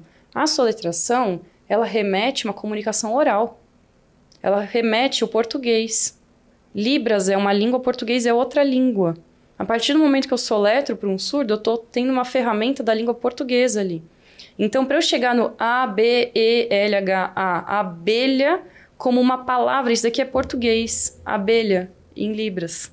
Eu já fico pensando, eu sou poliglota em Libras Exato. Agora. Não, mas uma pessoa... Então, aí também a outra coisa interessante na pesquisa que eu mostrei o quantas ferramentas comunicativas a aluna usava na mesma aula. E muitas pessoas de fora olham, ai, que bonitinho, tá ali como assim, a aluno com deficiência não liga. Mas, gente, quanto que aquela menina, ela tinha uma mente brilhante, tanto quanto dos outros alunos. No momento eu puxei uma professora lá, professora de química, falei, olha, então, ó, dá uma olhada. A aluna, ela está soletrando em libras, ela está fazendo sinais, ela está usando braille, ela está usando o material ali manipulativo para mostrar a molécula para você de química. Ela pegava na tabela do Braille qual era o nome da molécula e ela com massinha fazia o alfabeto no latino, que é esse que a gente usa. Uhum. O nome da molécula de química ela fazia etano. Ela fazia assim, ó. Colocava assim na mesa, ela ia pondo assim e soletrando. Nossa. Nossa. Então, assim. É, eu acho que os sentidos, às vezes, né, hoje no mundo em que nós vivemos, que, né? eles acabam distraindo um pouco também, né? Então, eu acredito que uma pessoa que não ouve tem uma capacidade, uma pessoa que não ouve e não vê tem uma capacidade de foco e concentração maior que a nossa. Ai, perfeito. É, porque assim, eu, eu me distraio com muita facilidade. Eu tô aqui, passou uma abelha. Não, a gente hoje no restaurante, agora há pouco, tava. Eu tinha um convidado anterior, né? A gente tava conversando, a gente tava falando sobre uma coisa. Mas o nome lá. disso é TDAH.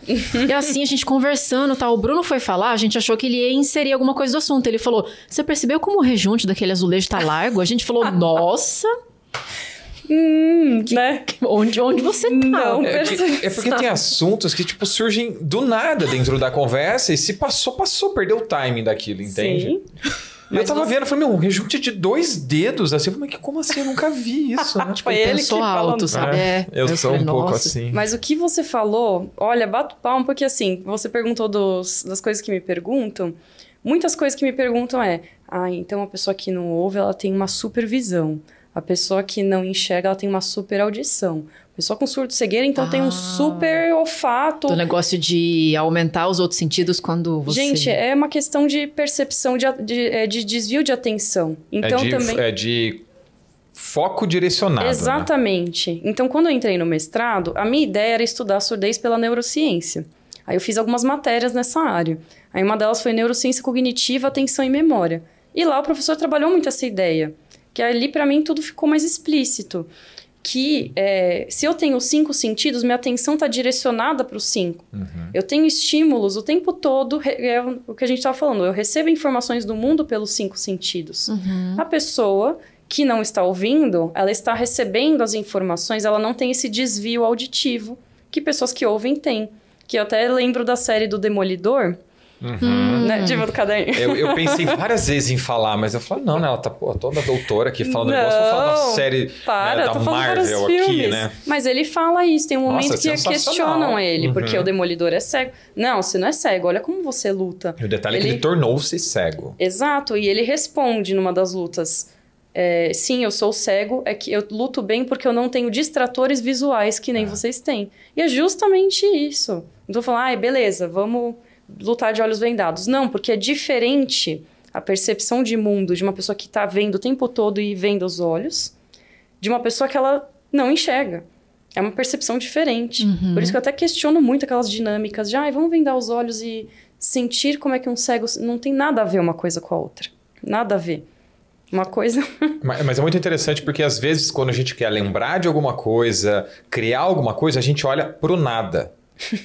Ou seja, por quê? Porque você está buscando uma forma de se focar, e não é na parede azul que eu estou olhando agora. Você só está simplesmente é, evitando que você se distraia através de algo visual. Olha que interessante.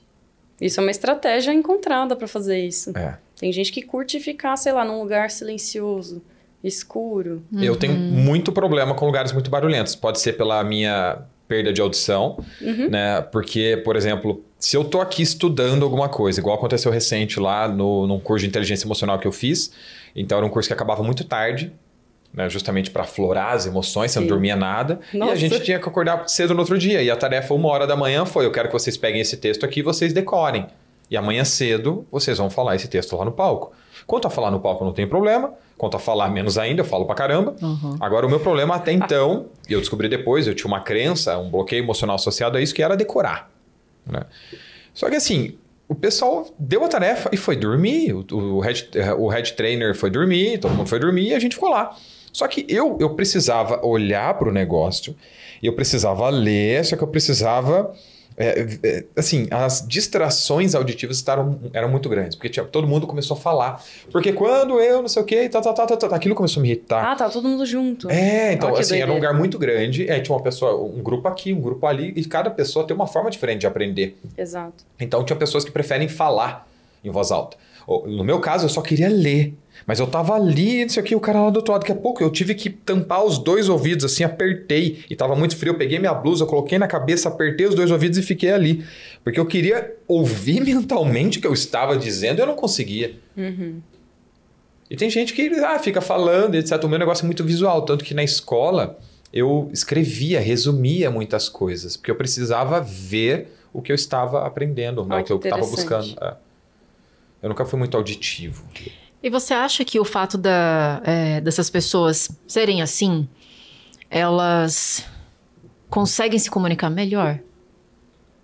Que uma pergunta interessante, nunca me fizeram. Comparado a nós, né? É, comparado a gente? Ao que eu digo ser aquilo que você entende, porque, como a gente já falou, o ser humano tem uma dificuldade gigantesca em se comunicar. Uhum. É o tempo inteiro. Eu digo um negócio, você, nossa, Bruno, que que você falou comigo desse jeito? Tipo, não. Porque assim, a não é gente isso. tem que ficar o tempo todo assim, mas é isso que você quis dizer? Não, mas, mas me explica direito. Mas por que, que você tá dizendo isso? Mas por que, que você falou isso? Não tem nada a ver com isso que eu te perguntei. A gente tem muito esses ruídos, né? Nesse sentido, bem interessante essa pergunta. É, é uma comunicação com menos influências externas, entende? É uma comunicação mais limpa, Limpa. nesse sentido. Ela vai expressar aquilo. Inclusive, as pessoas costumam falar muito que surdo é muito direto. Não indo para surdo-cegueira. Surdos são muito diretos. Eles, pá, ele, o que precisa, eles falam. Ai, já gostei. Bora aprender livros. Por exemplo, teve um dia que eu fui com uma trança lá na escola. Fiz uma trancinha assim e fui lá na escola. Aí uma surda olhou assim: Você que fez? Trança? Falei, aham. Ela, feio. Daqui. Vou fazer. fazer de novo. Aí eu, tá bom. Ela, não, tava feio. Você não vai andar por aí com esse cabelo assim. Não, quem fala português, as pessoas. Ah, até que tá. Fica rodeando, Aham. né? Não, uma comunicação mais diretiva nesse sentido, entendeu? Porque existe uma, nef- uma necessidade de ser eficaz, né? Sim, sim. Aham. Nesse sentido. A questão é assim, é uma comunicação diretiva, entendeu? É, Pela porque não é forma- você está feio, sua trança feio. É. é uma coisa bem mais diretiva ali. É que português é uma língua linear. Para eu descrever um ambiente, para eu descrever um espaço, eu preciso de muitas palavras ali. Eu preciso de palavras de ligação, conjunções, preposições, para descrever essa sala, para descrever essa mesa. A mesa é da cor tal, tá em tal formato, não sei. Em Libras, não. Eu boto mesa aqui, cor laranja. Eu, eu construo a cena aqui na frente.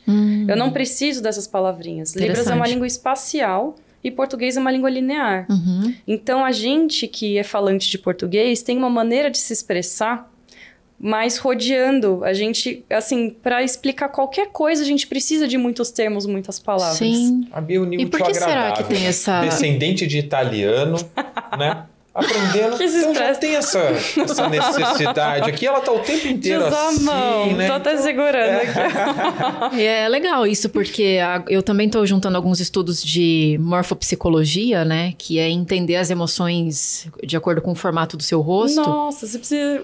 Com a Libra você vai ficar doidinha. Ah, eu acho legal essas conexões, Sim. porque assim, ele começou a falar das minhas características, ele falou assim, em um momento, ele falou assim, olha, você tem um temperamento mais colérico, ou seja, é curto e grosso, branco é branco, preto é preto, não tem que ficar falando que tem 50 tons de cinza. Eu falei, cara, é isso. Só que a minha grande dificuldade é justamente entender, porque eu falei assim, meu, por que, que as pessoas dão, dão volta?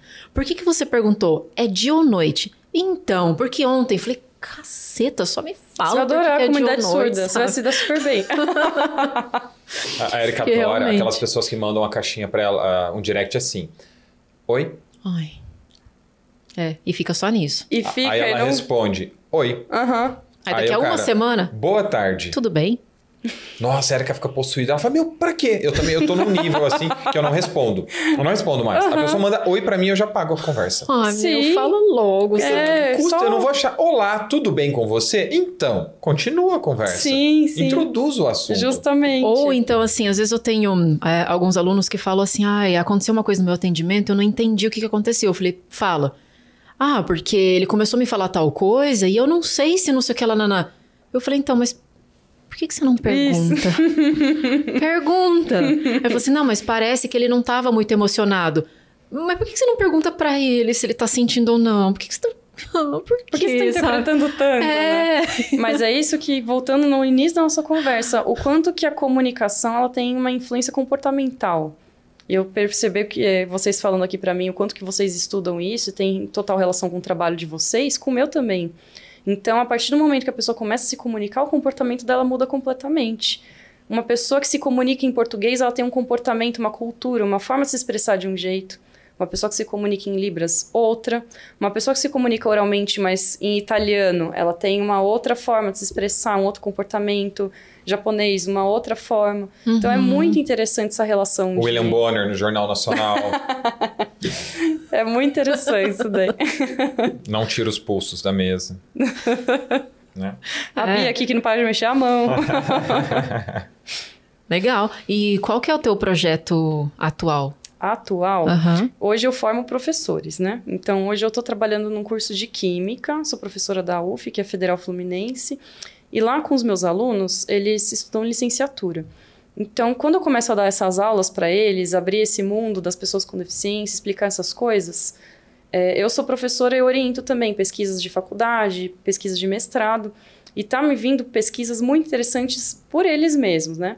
Então, eu tenho um grupo de pesquisa que se chama Diversidade e Diferenças no Ensino de Química, e cada aluno meu está entrando num nicho diferente. Eu tenho um aluno que estudou essa parte de políticas públicas e o braille na química para a escola. Tem aluna que trabalhou com deficiência intelectual, ensino de ciências para pessoas com deficiência intelectual, ensino de ciências para pessoas com paralisia cerebral, é, ensino de ciências na multissensorialidade, ou seja, nessa perspectiva dos outros sentidos para pessoas com deficiência visual.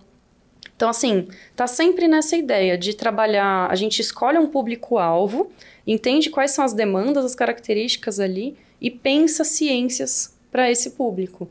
E na perspectiva do, da inclusão. Então, ou seja, não é que eu vou construir um material para um aluno com surdo-cegueira, eu vou construir um material que, sendo acessível para ele, será acessível para os outros também. Ah, tá. então, entendi. hoje eu trabalho com isso mais na faculdade. Uhum. E a gente não para de estudar. Eu terminei a doutorado agora em julho, né?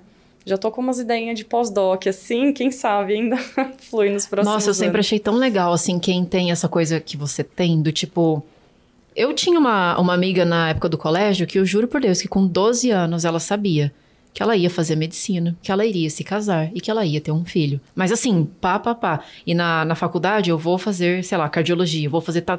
Já Falei, tinha tudo Falei, direcionado. Como? Sabe, eu acho muito legal isso, sabe? Aham. Porque até hoje eu não sei direito o que, eu tô fazendo. isso, Então, assim, eu assim, já sei meu próximo passo, eu já. Sim. Nossa, eu acho isso É, muito de certo legal. ponto, se você falasse com a Bia de, sei lá, 17 anos procurando uma faculdade, eu jamais imaginaria que Você tá hoje fazendo seria isso. assim. Aham. Jamais imaginaria. Tava até falando com meus pais. Eu falei, nossa, eu já quis fazer tanta coisa, já quis ser professora de arte, já quis educação física, já quis fazer várias coisas diferentes. Mas é engraçado que sempre eu voltava para a área de ensino.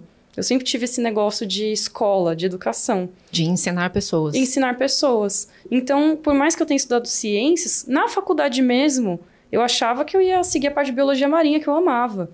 Eu achava depois que eu ia seguir a parte de geologia. Eu fiquei assim. A questão é justamente essa: as oportunidades que vão aparecendo e eu vou vendo o que vai me motivando. E na área acadêmica, eu vi que é uma área que, assim, é, eu sou muito Você achou curiosa. que ia trabalhar cedo ou tarde no Greenpeace, uma coisa assim, né? Salvar as Talvez, baleias, né? talvez. Eu sou muito curiosa e me motivo por curiosidade. Então, a hora que me dá mais essa instigada é onde eu vou, entendeu? E é coisas assim, ah, isso daqui tem pouco estudo. Faz, é isso que eu quero, quero conhecer. E os meus alunos estão um pouco em crise. Eles, ai, professora, vamos estudar isso? Vamos. Ah, vou procurar bibliografia então no Google. Professora, não tem. eu tenho uma aluna que ela fez o TCC com base em que não tinha pesquisa nessa área. O TCC dela foi em torno disso. Que não tinha pesquisas que trabalhavam ensino de pessoas com deficiência intelectual no ensino superior. Olha só. Nossa O senhora. nome do estudo: Ausência de pesquisas. Ela fez um estudo com base nisso. Por quê? As pessoas, elas se formam, elas entram na faculdade, por que, que ninguém está estudando isso? Uhum. Então, assim, muita coisa tá para ser estudada. Eu tô, a Bia tá sendo motivada, a Bia hoje é motivada por curiosidade, por onde tem brecha, eu tô indo lá. Uhum. É mais nesse sentido. Interessante isso. Eu tive alguns alunos que me perguntaram como que seria fazer hipnoterapia numa pessoa é, surda, uma pessoa cega. Gente, eu me pergunto isso também. Já me perguntaram. Eu realmente queria entender um pouco melhor dessa questão da hipnoterapia para conseguir. Já me perguntaram psicanálise, por exemplo, que tem o divã, que a pessoa fica de costas, né? Como é que seria? Não sei responder. Teria É, eu já levei uma bronca uma pensar. vez que a gente sublocava uma sala aqui e tinha um divã. Só que assim, a gente atende, a pessoa tá aqui, né, deitadinha aqui na nossa frente, eu tô aqui na diagonal, ela tá com o rosto para mim. E eu, assim, e o divã tava virado ao contrário da poltrona, aquilo me incomodava. Eu falei, não vou atender a pessoa com a mão esquerda, porque a gente dá alguns toques, né? Tipo na testa, por exemplo. Eu falei, não tem como, eu pegava aquele negócio e virava, né? Uhum. Aí um dia eu virei, ela, uma moça lá da sala me ligou e falou: Bruno, você virou o divã? Virei. Ele está assim por um motivo, Bruno. Tá, me desculpe, nunca mais virarei o divã novamente. Feche o olho se você não quer olhar pra pessoa. É, mas realmente aí eu não soube responder, porque eu falei, não sei como que seria. A gente entende o processo, mas como que seria a adaptação, né? Para fazer uma terapia numa pessoa que. Algo a se estudar, algo a se pensar. Eu acho Uhum. muito interessante. É, Sim. falei, será que a gente vai ter que fazer a terapia, a pessoa fica com os olhos abertos e fica ouvindo e ouvindo, fica vendo aquilo que a gente está dizendo, só que você falou que é um percentual muito baixo, né, de absorção em relação à leitura lab- à- Ah, não é? sim, que me perguntou essa semana sobre surdos oralizados. É, grande parte dos surdos oralizados, eles usam aparelho auditivo, algum recurso que você consiga captar algum som.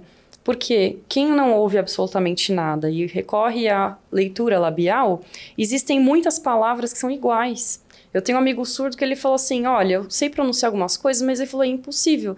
Banana e batata. Ah. Realmente. É o mesmo movimento da boca. Uhum. Até eu tive uma aluna que falou assim: ai, professor, eu tive um tio surdo que ele era burro. Ele Ah. não sabia quando eu tava falando mamãe ou papai. Falei, é mesmo? Ela falou, às vezes ele falava mamãe? Eu falei, não, era do papai. Papai? Aí eu falei, você já olha no espelho e fala sem som. Não. mamãe é, e é igual. papai. É, o É mesmo muito movimento. Aí você olha pra ela e falou: Você viu quem que tá sendo burro aqui agora? É, não, claro, gente, eu não, eu não faço assim com meus alunos. Mas metodologias de ensino Mas temos aí pra fica a dica. Fica a dica. Quando você Testa, pensar em chamar testa. alguém de burro. E depois pensa, né? Tipo... a gente é sutil. Caramba. A, a história que eu ia compartilhar, que eu acabei de me lembrar dela de novo, em relação a essa Ah, da ausência comunicação, na fiquei comunicação e esse desespero fisiológico, foi uma viagem que eu fiz uma vez. Eu fui para França em 2012 e a impressão que eu tive lá é que o francês não faz muita questão de conversar contigo. É, e ele não mesmo. faz muita questão de conversar contigo em inglês. Aí eu chegava lá, né? Bonjour, speak English. As pessoas saíam andando, falava. Talvez não entenda o que eu disse, né? Mas ok. Aí perguntava pro, pro outro, pro outro, pro outro. Eu queria saber onde era o metrô, aquela coisa, ah, subway, nananana, e ninguém dava muita atenção, né? Tipo, e saía andando. Até que teve uma moça de um coração muito grande. E, ah, bonjour, speak English. Aí ela, tipo, ah, né? Eu então, conversando com ela em inglês, né? Gostaria de saber, me disseram que é aqui e tal, metrô, desce. E ela, tipo. Aí começou o desespero. Essa mulher, ela era francesa. E ela não entendia absolutamente nada em inglês. E eu não entendia absolutamente nada em francês. E o francês é uma língua, né? A Erika fala francês, ela pode explicar um pouco melhor sobre isso. Um tanto quanto diferente, do inglês principalmente. E ela começou a falar, e eu fazendo careta, e eu falava português, eu falava inglês, eu gesticulava, eu usava expressão corporal, facial, e não sei o que eu fazia. Chegou uma hora que a moça fez assim. A única coisa que eu entendi foi assim. Eu falei. A única coisa que eu entendi que ela falou. foi a expressão. Mas foi horrível. Foram assim, É angustiante. uns três minutos desesperadores. Eu falei, meu Deus, tem uma pessoa na minha frente, ela ouve, ela enxerga, mas ela não me entende. Exato. Foi horrível. A gente começou a fazer aquela coisa, ela assim e assim, e não sei o que. A única coisa que eu entendi foi o, tipo, tentei, Uhum. né? É, então é, é É, isso. aí eu assim, ok, entendi, muito obrigado. Beleza, tá tudo certo. A única pessoa que tentou me ajudar nessa viagem. Não deu certo. É. E ah, além daqueles. Ah, você poderia. Isso que eu ia te perguntar desde o começo, eu falei, meu, daqui a pouco eu vou perguntar. Uhum. Em números. Números, tá? É. Qual é isso no, no Brasil? Eu não tenho noção. Isso é bem complexo. Eu assisti uma vez uma palestra sobre censo e dá para problematizar porque, por mais que a gente tenha o censo de pessoas com deficiência, como é coletado esse censo? Tá? Então isso é questionável. IBGE no Brasil. É né? muito questionável, é muito complexo. Então a gente não tem números que expressam o real. Bate lá. Quantas pessoas moram aí na tua casa? Ah, então tem eu, meu pai. É mais ou menos umas cinco, tá, Pim? Então, por exemplo, pessoas com deficiência visual. Deficiência visual, por mais que você use 14 de lente, de grau, porque tem miopia, sem óculos não enxerga nada, isso não é deficiência visual. É, você ainda enxerga de alguma forma, né? Deficiência visual é algo que não é corrigível nem com lentes e nem com cirurgia. Entende? Mas não é toda pessoa que sabe disso. Então, depende de como é feita a pergunta, você. O índice da deficiência visual sempre é maior, é o maior de todos. Eu acho que é mais de 10% da população brasileira tem deficiência visual. Você olha assim, caramba, que número alto, mas como que esse dado foi coletado? Então a gente até evita nas pesquisas qualitativas números, principalmente vindos de censo, porque são números que não expressam o real. Tá. Então até falam, ai, 3% da população brasileira são pessoas surdas que utilizam língua de, De sinais. acordo com o Datafolha. De acordo com o IBGE, de acordo com isso, assim, não são dados tão expressivos assim.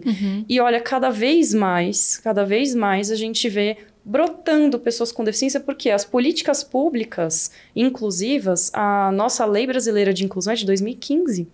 Então essas pessoas estão surgindo. Tem muitas pessoas adultas com deficiência que eram mantidas dentro de casa, entende? Então tem gente que fala, nossa, nunca teve tanta pessoa com deficiência antes por aí. Por quê? Porque a gente tem políticas que permitem elas saírem de casa, acessarem espaços, terem lazer, acessarem escola. Então, se a gente for ver, começar a ver em registros, a gente tem uma política de 2008 que chama Política Nacional de Educação Especial, e eles mostram, assim, a quantidade expressiva de alunos que começaram a se matricular em escola comum Ah. alunos com deficiência. Do nada, foi um boom, assim, pá, veio a política, veio um boom. Ué, de onde vieram essas pessoas? Entende? Entendi. Por isso que, assim, em questão de número, a gente não tem muito bem como mensurar. Mas é, existe uma causa muito grande da surdo-cegueira, que se chama síndrome de Usher. Então, existem muitas pessoas que são surdas e elas não sabem ainda que elas têm surdo-cegueira e em algum momento isso vai se manifestar na vida delas. É autoimune? É, uma, genético? é genético, é uma síndrome, Tá. tá? Eu, eu conheci um rapaz uma vez, não me lembro onde nem quem era, mas ele tinha um problema de visão e ele disse: Eu sei que eu vou ficar cego. Porque ele já foi diagnosticado com uma doença Às vezes você tem já um mapeamento genético. degenerativa Isso. Uhum. e já tinha um começo. Ele falou que, ele, que era uma coisa super rara, mas ele falava: Cara, eu sei que eu vou ficar cego. Sim, Meu Deus, que sim. desespero. É melhor ficar cego do que saber que vai ficar, né? Ou não, não sei. Então, É. aí a gente, voltando à questão, a gente fica desesperado porque temos a visão. Uhum. A gente, pra mim, eu sou uma pessoa que enxerga visão, é muito importante. Por exemplo, eu estou num momento com a perna imobilizada. E isso é uma sensação muito estranha, muito angustiante, muito ruim, porque eu, eu tô acostumada a estar de um jeito. Uhum. Mas o corpo humano, ele é adaptável. A absolutamente qualquer condição nesse sentido, né? Então, assim, perder a visão não vai ser o fim do mundo. Eu sei que isso envolve inúmeras emoções, barreiras sociais, muitas questões difíceis que a pessoa vai ter que aprender a lidar. Uma transição, né? É uma Talvez a transição revolta, difícil. né, também. Sim, é muita coisa. Questionar, eu realmente entendo. Conheci muitas pessoas ao longo dessa minha trajetória que perderam a visão, perderam a audição, é, eram surdas e perderam. Assim, muitas histórias diferentes que eu conheci. E eu entendo esse sentimento de angústia. Mas, assim, ao mesmo tempo, a gente também não tem que ficar vivendo na esperança de, ai, vai ter uma tecnologia que vai me voltar a visão, vai me voltar a audição. Não, assim, essa é a nossa nova condição. Vamos aprender a conviver com É o que ela. a gente tem, né? É o que a gente tem, justamente. É importante a gente saber lidar com isso, saber viver com isso. Eu entendo que é mais importante a gente ter esse tipo de, de caminho muito mais do que ficar criando expectativas em algo que pode ser que não dê certo, Uhum. A entendeu? expectativa frustra a pessoa, Exatamente, se chateia, gera exatamente. um monte de coisa. E a gente tem Sim. ferramentas que, que é possível uma vida plena, assim. Uhum. Então, eu até cito, tem um casal que bem famoso aqui em São Paulo que tem surdo-cegueira, os dois vivem, cuidam dos bichinhos deles, eles têm tartaruga, tem um cachorro, cozinham. Tem até reportagem que fala do dia a dia deles, como é que é. Algumas pessoas filmaram, que é a Cláudia Sofia e o Carlos Jorge. Eles são... Ele nasceu surdo e ficou cego. E ela nasceu vidente ouvinte e ao longo da vida ela perdeu a audição e perdeu a visão. Vidente ouvinte. Isso, essas são as palavras que a gente se refere. é alguns evidente, amigos uma coisa assim. transcendental, né? É, se você fosse dar dicas, né, pro público leigo como nós, assim, igual você falou, ah, ó, a galera não gosta que fica tocando, que fica ajudando toda hora. O que, que você diria pro pessoal, assim, o que as reclamações que você mais ah, você mais escuta? Então, assim, vamos um guia de etiqueta. Interessante. O que não fazer? O que não fazer com pessoas cegas e surdas. Isso. Ou cegas e surdas. Tá, vamos lá. Com pessoas cegas é o que a gente. Assim, não existem regras, obviamente. Pessoas cegas, pessoas que, com deficiência visual, surdas, com surdo-cegueira. Eu sempre falo, a gente sempre precisa respeitar a outra pessoa, como ela quer ser chamada, como ela quer ser atendida, qual é a forma que ela se expressa, que ela se comunica. É, e a gente precisa entender a condição dela, respeitar a condição dela. É, a gente nunca pode vir com a solução sem conhecer a demanda. Eu não posso vir com ajuda sem saber se ela precisa ser ajudada, tá? Eu não posso me colocar superior só porque eu tenho cinco sentidos preservados, me achar melhor do que outra pessoa, ter dó da outra pessoa, ter aquele discurso de coitadismo, de ou mesmo aquele discurso de vislumbramento. Ai, que bonitinho, olha, ele estuda, ele, gente, é um ser Ah, humano Tá, entendi. tá? Isso é Tá. capacitismo. Capacitismo é preconceito contra a pessoa com deficiência. Por que, que eu tenho dó? Por que, que eu me impressiono quando uma pessoa surda faz um doutorado? Uma pessoa cega faz um doutorado? Por que, que eu me impressiono Sai até com no isso? jornal, né? Nossa, que orgulho, né? Ele era cego e fez É, é o doutorado. discurso da superação é um discurso preconceituoso. É igual quando um pobre faz medicina, né? É um discurso preconceituoso porque a Total. gente na fala subestima essas pessoas chegarem ali. Então, quando eu falo, ai, que bonitinho, ó, fazendo tal coisa, por que, que eu tô falando isso? Entende? Uhum. Mas isso é um momento de quebra mesmo. Que a Tanto gente é por isso que eu não gosto de jornada do herói, sabia? Uhum. Ah, eu acho, meu, você tem que contar sua jornada do herói. Eu falei, meu, ah, Não faz Sabe? sentido. É, justamente. Então, assim, é um discurso incapacitante. aham. Porque a gente verbaliza que a gente não acreditava que a pessoa conseguia chegar lá. E olha a gente- só onde ela chegou. Nossa, e a É. gente, assim, fala num vislumbramento tão grande. Então, por exemplo, professores, a gente fala, tô dando aula. Aí um aluno meu que tem deficiência intelectual me deu a resposta correta. Nossa, isso mesmo, parabéns. E minha, meu deslumbramento todo é porque eu acreditava que ele era. Se Eu vou fazer a mesma reação se outra pessoa der a mesma resposta, entende? Aham, aham. Então, assim, é muito importante a gente tomar esses tipos de cuidado na fala, conhecer antes de oferecer a demanda, antes de oferecer ajuda, é, respeitar a forma de comunicação que a pessoa ela deseja ter. E só uma dica assim rápida, em questão de mobilidade, deslocamento, cor de bengala, não é todo mundo que conhece Cor? cor de bengala. Caramba! Pessoas que usam bengala branca são pessoas com deficiência visual. Pessoas que usam bengala que são que falam, ah, é a pessoa totalmente cega. E o totalmente cego a gente imagina assim. Eu já vi umas bengalas coloridas. É, eu achei então, que é era importante. uma questão de. Não, Eu fiquei pensando, né? Por que, que o cara é cego e tem uma bengala colorida, né? é importante saber. É importante saber. Igual pin- pintar o piso Eu tátil. pensei nisso agora mesmo. Pintar Não, o piso O tátil. piso tátil tem indicações também. Por que, que o piso tátil tem cor se é para pessoas cegas? É. Então, porque a cegueira, ela não. A gente tem uma questão de escuridão, mas a pessoa que é totalmente cega, ela pode ter percepção de cor. Ela pode ter percepção de movimento e de contorno, tá? Depende do tipo e da causa da cegueira. Então, a pessoa pode ter algum tipo de percepção. O meu orientador de doutorado, o professor Éder Pires de Camargo, ele é cego. E ele falava para mim assim... Ele O teu orientador é cego. orientador de doutorado. Aham. E ele falava assim pra mim, ele falou, Bia, à noite eu enxergo muito melhor. Ele fala, à noite eu consigo perceber degrau. Nossa, eu sou muito preconceituoso. Você falou meu orientador é cego, já me veio na mente, mas eu segurei. Peraí, Que do legal! doutorado... É, Que legal! Parte, Olha gente. só! É. Eu, o tempo inteiro trabalhando essas coisas na gente. É, né? mas é, tempo é todo. isso, é o tempo todo. A gente cresceu numa uma sociedade capacitista, né? Que tem aquele discurso de assistencialismo, de dó, de assim, a pessoa sempre precisa de ajuda e eu sempre vou ofertar ajuda. Então muitas pessoas falam pra mim, nossa, Bia, que linda a sua pesquisa, como você ajuda essas pessoas. Eu falei, gente, vocês não têm ideia de como eu fui ajudada. Porque isso é propósito, né? O É, isso seu é propósito, você nasceu deve pra isso. Vai, que coisa bonita. Eu falei, não, gente. Eu falei, vocês não estão entendendo o quanto que eu fui quebrada nessa pesquisa. O quanto que, assim, diariamente, cada palavra que eu lia pra estudar pra esse negócio, eu tava aprendendo. E o quanto que isso mudou a minha vida. E não o contrário. Mas eu não tenho a menor dúvida o quanto que eu fui muito mais ajudada do que eu ajudei. Entende? Então, assim, por exemplo, voltando a essa questão do cego total e tudo mais, meu orientador falava isso, ah, Bia, quando eu ando na rua, eu prefiro correr, porque ele gosta de correr, e eu prefiro quando tá escuro. Porque quando tá muito claro, é muita luz. Uhum. Quando tá escuro, é pouca luz e a visão dele consegue diferenciar algumas coisas, entende? Então a bengala branca, geralmente ela tem a ponta amarela ou vermelha, porque essa ponta ela chama mais atenção, que é onde ela, a pessoa está caminhando, tanto para algumas pessoas cegas que têm alguma percepção de cor ali, tá? Ou quanto pessoas da rua conseguirem ver a, a pontinha da bengala. Então a bengala branca. A bengala verde é para pessoas que têm baixa visão. Pessoa que tem baixa visão, eu tenho uma amiga que ela definiu a baixa visão dela, que ela como se ela enxergasse atrás de um copo com uma cortina de seda assim por cima.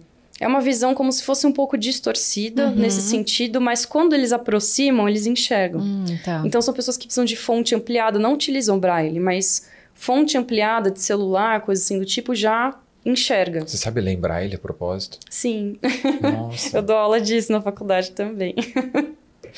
de braille. Tem inclusive código braille na química, que isso é uma outra coisa que a gente trabalha lá que é interessantíssimo. Construir as moléculas e tudo mais, é bem bacana. A gente vai ter que fazer um episódio 2 isso aqui. É, né? Pois é, inclusive um pra falar só sobre essa questão do capacitismo, porque Sim. Ah, e a gente pode chamar pessoas com deficiência também pra Nossa. isso. sim, com certeza. Uhum. Que legal. E só terminando a bengala verde para pessoas com Uhum. baixa visão, tá? Que, ou seja, são pessoas que enxergam, que te enxergam, mas é, quando se aproximam, elas precisam de bengala porque o enxergar de cima do rosto até a rua, é, elas já não percebem buraco ou coisas assim do tipo, podem tropeçar, podem cair, entendeu?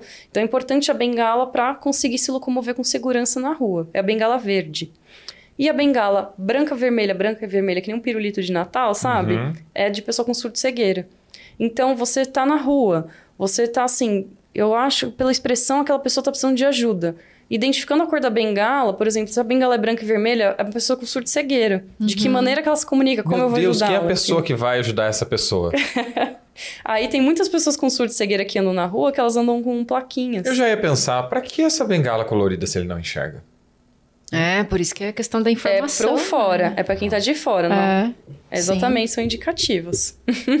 Cadê essas informações? É porque a não ser que a pessoa pesquise isso, Sim, não tá sim. disponível. Existem assim, várias né? redes sociais hoje, vários lugares, mas são informações dissipadas, né? Para um público leigo realmente é difícil de encontrar. Sim. Nossa, muito legal. Mas essas são as principais dicas que eu deixo para vocês. Uhum. Muito Viu, bom, gente? Muito bom. Pesquise. Pessoal, para você que está nos assistindo aqui agora, eu tenho certeza que a sua mente explodiu, assim como a minha, porque é um assunto totalmente diferente para mim.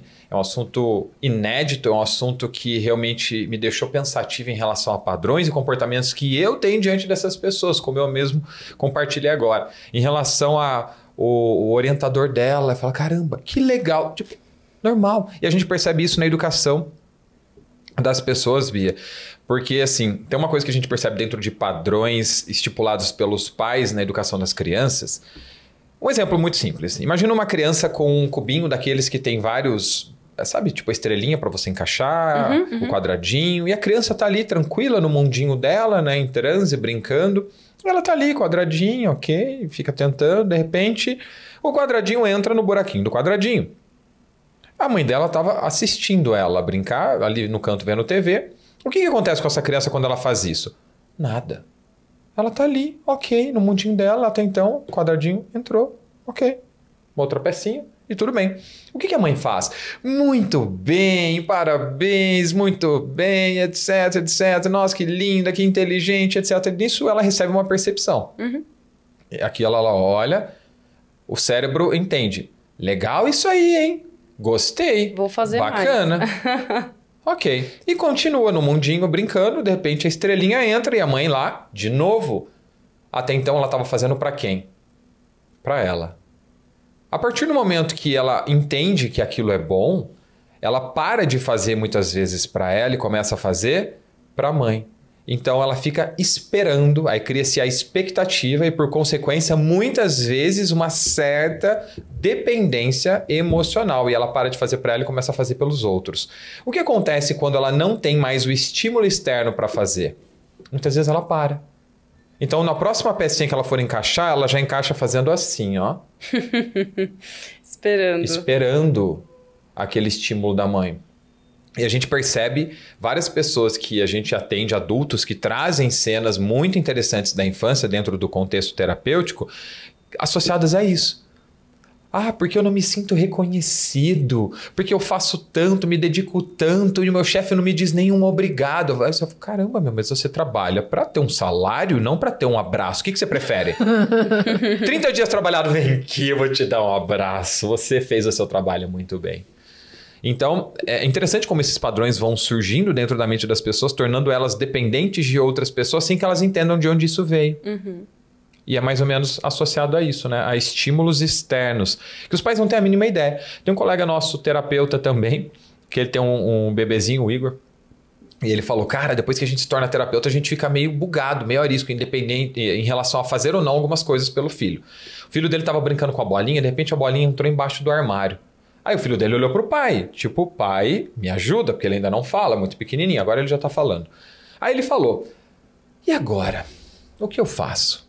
Eu pego a bolinha e trago para ele uma percepção de que ele não é capaz de fazer aquilo ou simplesmente incentivo ele a pegar e ele tem uma segunda percepção diferente de que o meu pai não me ajudava nada, meu pai não me amava, não me dava é. suporte. A gente falou assim, meu, independente do que você fizer, vai dar alguma Se coisa. você fez é porque você fez, se você não fez é porque você não deveria ter feito ou algo do tipo, né? Então é muito interessante entender como isso funciona dentro da mente Sim. das pessoas. Sim.